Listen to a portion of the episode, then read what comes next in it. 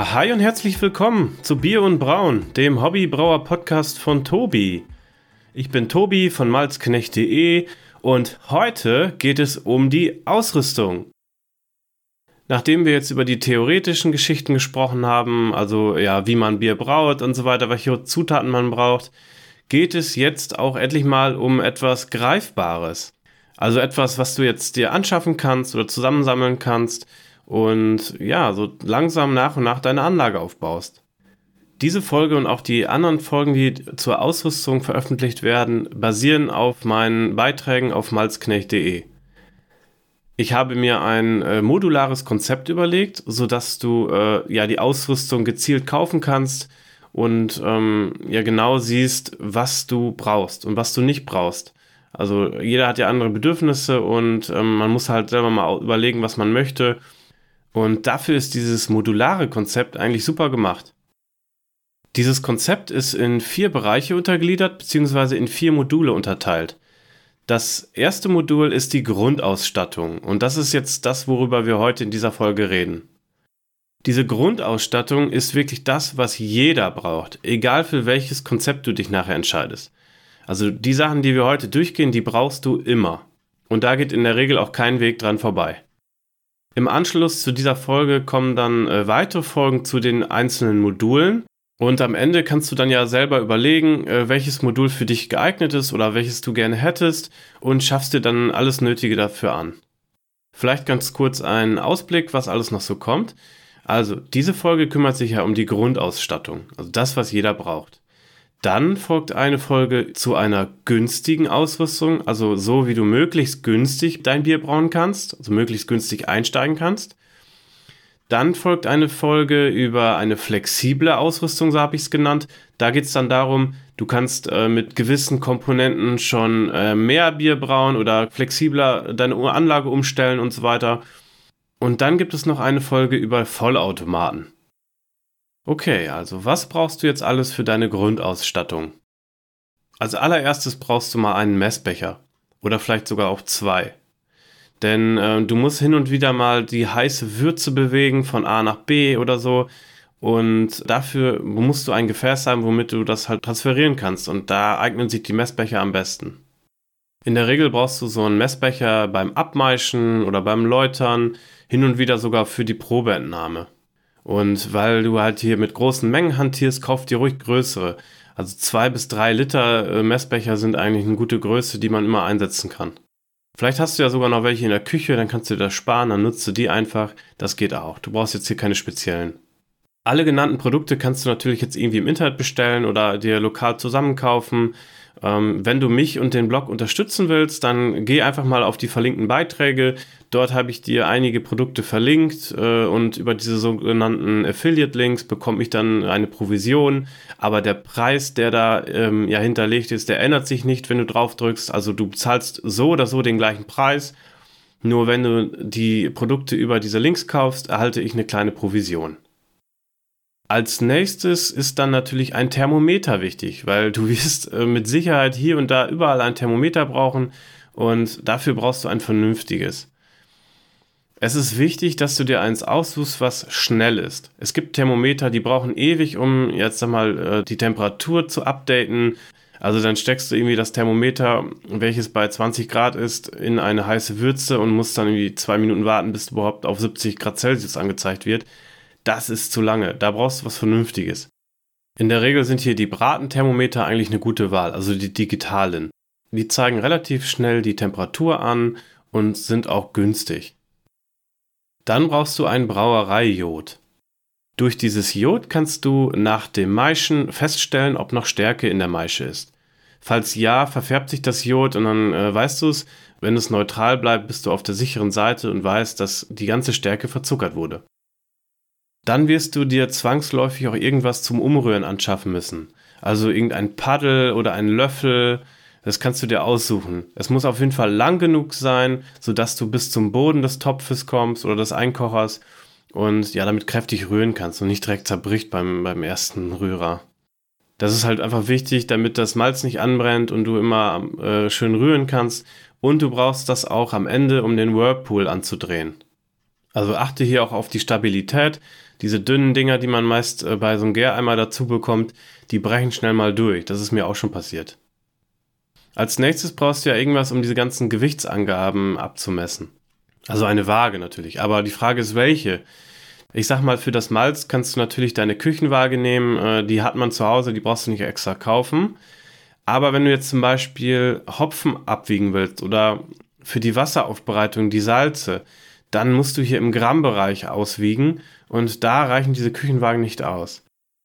Ich habe dir in dem Beitrag eine Feinwaage verlinkt, die habe ich schon wirklich ewig und ich kann die nur empfehlen. Ja, die funktioniert super, die ist auch sehr genau und vor allen Dingen hält die Batterie ewig. Ich weiß gar nicht, wie die das machen.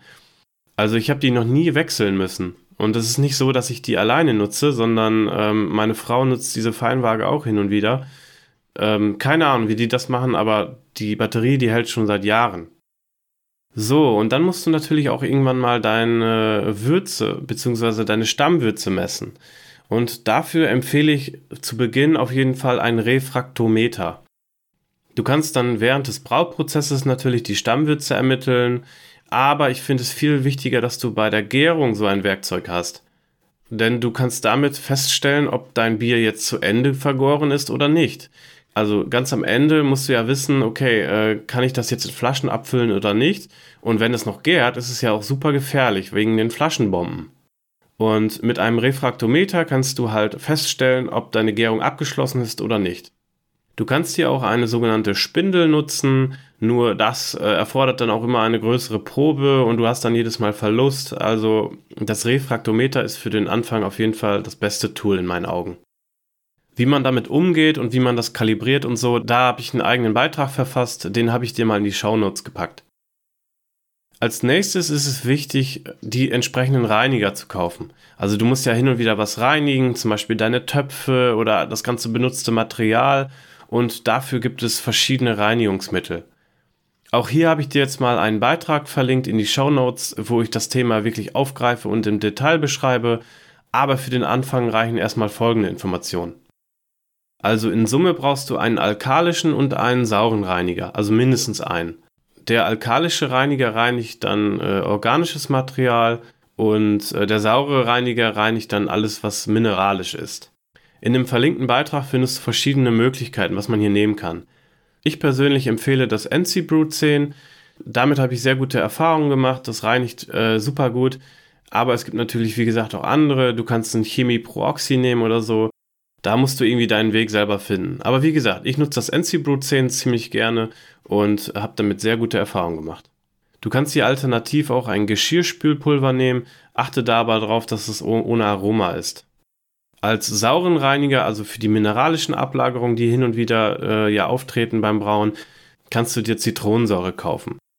Zitronensäure ist günstig, einfach in der Anwendung und hilft auch für die meisten mineralischen Ablagerungen. Du musst einen sauren Reiniger nicht jedes Mal nach dem Brauen verwenden, sondern gelegentlich. Das spielt sich irgendwann bei dir ein. Du wirst merken, okay, jetzt habe ich schon wieder irgendwelche Verunreinigungen und so, dann muss ich die Zitronensäure drauf lassen. Das ist wirklich Erfahrungssache. Ich mache es alle, äh, alle paar Sude mal, dass ich das, dass ich meine Ausrüstung mit Zitronensäure reinige und dann war es das auch. Dann musst du ja irgendwann auch deine ganzen Utensilien desinfizieren, also bevor die Hefe rankommt oder nach dem Kochen. Weil du willst ja nicht, dass irgendwelche Mikroorganismen hier dein Bier äh, sauer machen oder äh, dass das Bier nachher in die Tonne wandert. Dafür desinfizieren wir und da gibt es halt auch wieder viele Mittel. Einige nutzen Chemie Pro Oxy auch hierfür. Das hat auch so ein bisschen desinfizierende Reinigung, ist aber dafür nicht ausgelegt. Ich persönlich nutze immer Starsan. Das kann man ziemlich schnell vorbereiten, also zum Beispiel auch in der Sprühflasche und so.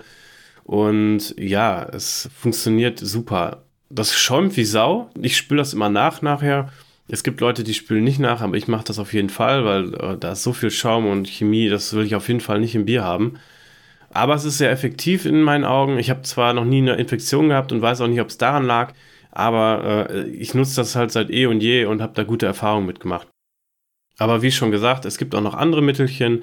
Guckt einfach in den Beitrag und sucht euch was anderes raus, wenn euch das nicht gefällt und fertig.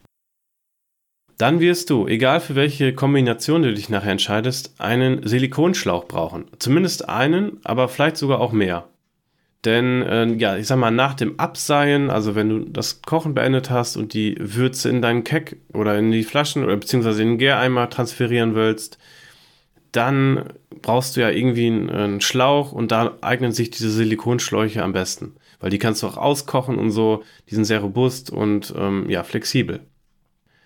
Kauf dir einfach einen 2-Meter-Schlauch, so teuer sind die auch nicht. Kannst dann Stücke kürzen, wenn es, wenn es zu lang ist oder so. Oder ähm, ja, du brauchst, wenn du mehrere brauchst, teilst du den einfach. Das musst du dann selber mal für dich äh, herausfinden. Also du baust ja irgendwann deine Anlage auf und weißt ja, okay, ich muss von da nach da transferieren, da brauche ich irgendwie einen halben Meter, dann schneidest du es vom Schlauch ab. Außerdem, also zumindest am Anfang wirst du ja in Flaschen abfüllen wahrscheinlich da brauchst du ja irgendwie eine Möglichkeit, das Bier ohne viel zu plätschern in die Flaschen zu bekommen. Und da eignet sich am allerbesten ein sogenanntes Abfüllröhrchen. Das Abfüllröhrchen äh, machst du an deinen Hahn dran oder an einen Schlauch und das füllt sich quasi erstmal mit Bier, aber lässt kein Bier durch. Das Bier wird erst durchgelassen, wenn du auf der unteren Seite einen Stift reindrückst. Und diesen Stift drückst du in der Regel mit dem Flaschenboden rein. Also du stülpst die Flasche über das Röhrchen, drückst den Flaschenboden auf diesen kleinen Stift, drückst den Stift hoch und dann fließt das Bier. Darüber kannst du die Flussgeschwindigkeit steuern, also wie schnell das Bier in die Flasche gelangt. Und ähm, außerdem führt es dazu, dass du wirklich sauerstoffarm abfüllen kannst. Das plätschert halt nicht wie Sau und so weiter. Also, wenn du in Flaschen abfüllst, kauf dir auf jeden Fall dieses Abfüllröhrchen. Ja, das ist eine gute Überleitung. Also du brauchst ja auch irgendwie Flaschen, in denen du das Bier reinfüllst. Die kannst du ganz bequem einfach im Internet kaufen. Ich habe dir da was verlinkt. Da kriegst du leere Flaschen. Aber du kannst dir die natürlich auch irgendwie anders besorgen. Da musst du kreativ sein. Das darf ich dir jetzt nicht empfehlen, weil äh, wenn du jetzt Sachen aus dem Pfand nehmen würdest, wäre das wahrscheinlich nicht legal. Deswegen sei einfach kreativ, organisier dir irgendwie Flaschen und fertig. Da kannst du Bügelflaschen nehmen oder Kronkorkenflaschen wenn du dich für Kronkorken entscheidest, dann musst du einen Verkorker kaufen. Der ist nicht teuer, aber den brauchst du halt dann auch zusätzlich noch. Bei Bügelflaschen ist es so, da musst du diese Bügel natürlich auch immer abmachen und desinfizieren. Das ist ein bisschen mehr Arbeit, aber dafür ersparst du dir halt auch diesen Verkorker und natürlich auch die ganzen Kronkorken. Weil ich ja jetzt gerade beim Thema Flaschen bin, noch folgende Tipps. Trinke nachher niemals mit dem Mund aus der Flasche. Nachdem du dein Bier ausgeschenkt hast in ein Glas, spülst du diese Flasche mit heißem Leitungswasser aus. Mehrfach. Bis du halt optisch nichts mehr drin siehst. Also kein Bodensatz oder sonst was. Es muss wirklich klar sein. Dann prüfst du die Flasche kurz, ob irgendwelche Risse drin sind oder so. Falls ja, direkt in Pfand geben, nicht mehr verwenden. Andernfalls kopfüber irgendwo lagern, sodass sie trocknen kann. Wenn du diese Flasche dann beim nächsten Abfülltag wiederverwendest, spülst du sie nur einmal heiß aus und das war's. Du musst hier keine Flaschen backen im Backofen und die irgendwie versuchen zu sterilisieren, was sowieso nicht geht. Du musst die auch nicht alle irgendwie mit Chemie Pro Oxy oder mit irgendeinem Desinfektionsmittel spülen, was eine Heidenarbeit ist. Befolge einfach diese Tipps und dann wirst du deine Flaschen ewig nutzen können. Und als letztes Hilfsmittel, was du dir auch für deine Grundausstattung holen musst, zumindest wenn du einen Flaschen abfüllst, ist eine Dosierhilfe. Sie ist nicht zwangsläufig nötig. Du kannst auch ohne eine Dosierhilfe dein Bier in Flaschen abfüllen. Aber sie hilft ungemein und ist nicht teuer. Die Dosierhilfe hat eigentlich häufig so drei Vorrichtungen, wo du Zucker mit abmessen kannst.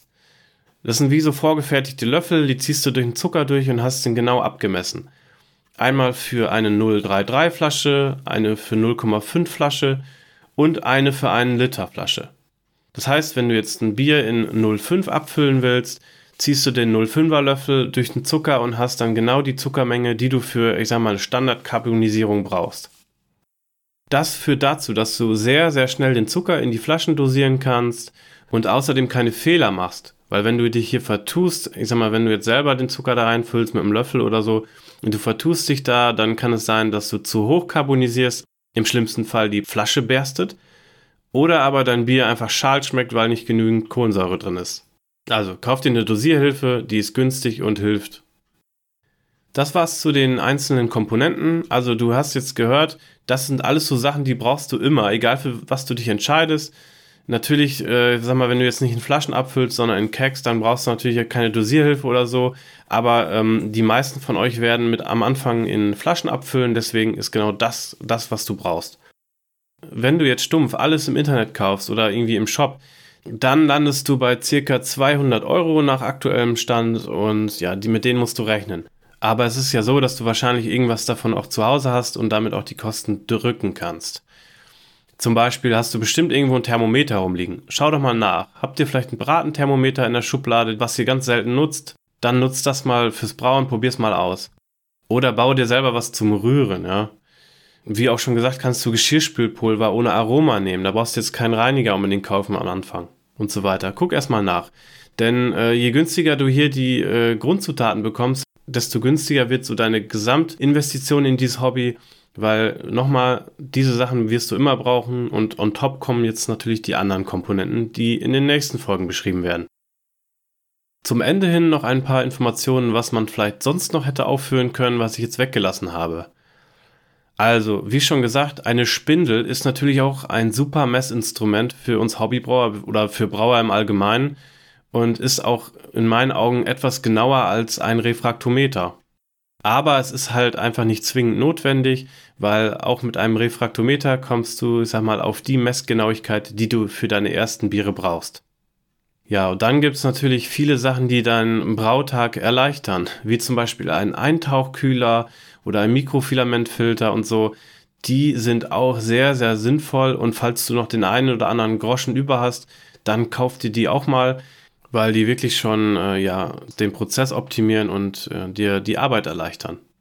Dazu habe ich dir jetzt auch nochmal einen Beitrag für die Upgrades verlinkt. Auf den werde ich in einer separaten Folge natürlich detaillierter eingehen.